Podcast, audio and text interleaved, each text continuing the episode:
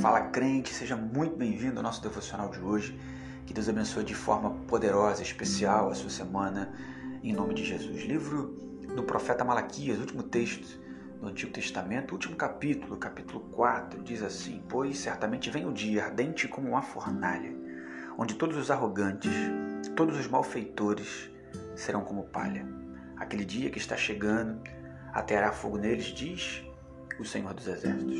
Não sobrará raiz ou galho algum mais, todavia, porém, entretanto, contudo, para vocês que reverenciam o meu nome, o sol da justiça se levantará, trazendo cura em suas asas, e vocês sairão e saltarão como bezerros soltos do curral.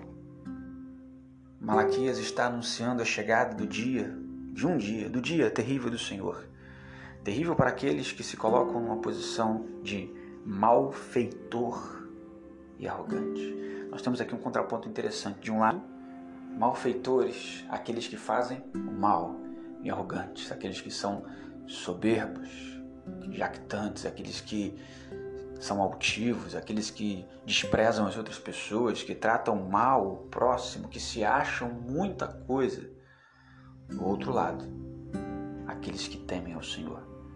Do outro lado, aqueles que reverenciam o nome de Deus. Para os arrogantes, para os malfeitores, um dia terrível e ardente, onde tudo isso que eles têm, que é palha diante de Deus, será queimado, será trazido justiça. Do outro, aqueles que reverenciam o Senhor e que são conduzidos a uma palavra de fé e esperança. Porque o texto diz: virá um dia, se levantará um dia, ou seja, não é hoje, pode não ter acontecido ainda, mas a palavra garante que se vocês reverenciarem o nome de Deus, o sol da justiça se levantará trazendo cura em suas asas. Você que hoje pode estar, possa estar ainda numa situação de prostração, numa situação de paralisação, numa situação onde você não encontra saída nem esperança.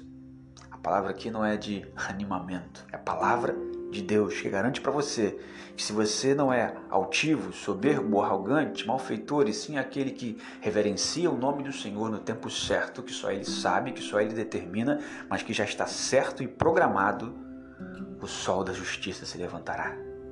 E ao se levantar o sol da justiça, com ele vem trazendo cura em suas asas. E todos aqueles então que reverenciam o nome do Senhor serão curados, serão sarados, serão libertos, sairão e saltarão, ou seja, terão vida, vida em abundância, liberdade, graça e misericórdia, e a certeza de que Deus jamais se esqueceu deles. Há uma escolha colocada diante de nós, como em Deuteronômio 28, entre bênção e maldição. Bênção para aqueles que decidem, para aqueles que escolheram obedecer. Maldição para aqueles que escolheram desobedecer. Não cabe ao outro ficar apontando quem é soberbo, quem é malfeitor. Que nós mesmos façamos a nossa autorreflexão. Se estamos caminhando para o caminho da arrogância, da soberba, se estamos caminhando para o caminho do malfeitor, ou se temos andado como aqueles que reverenciam o nome poderoso de Deus, porque para estes a promessa é que o sol da justiça, num dia propício, se levantará trazendo cura em suas asas. Que Deus nos abençoe poderosamente, em nome de Jesus.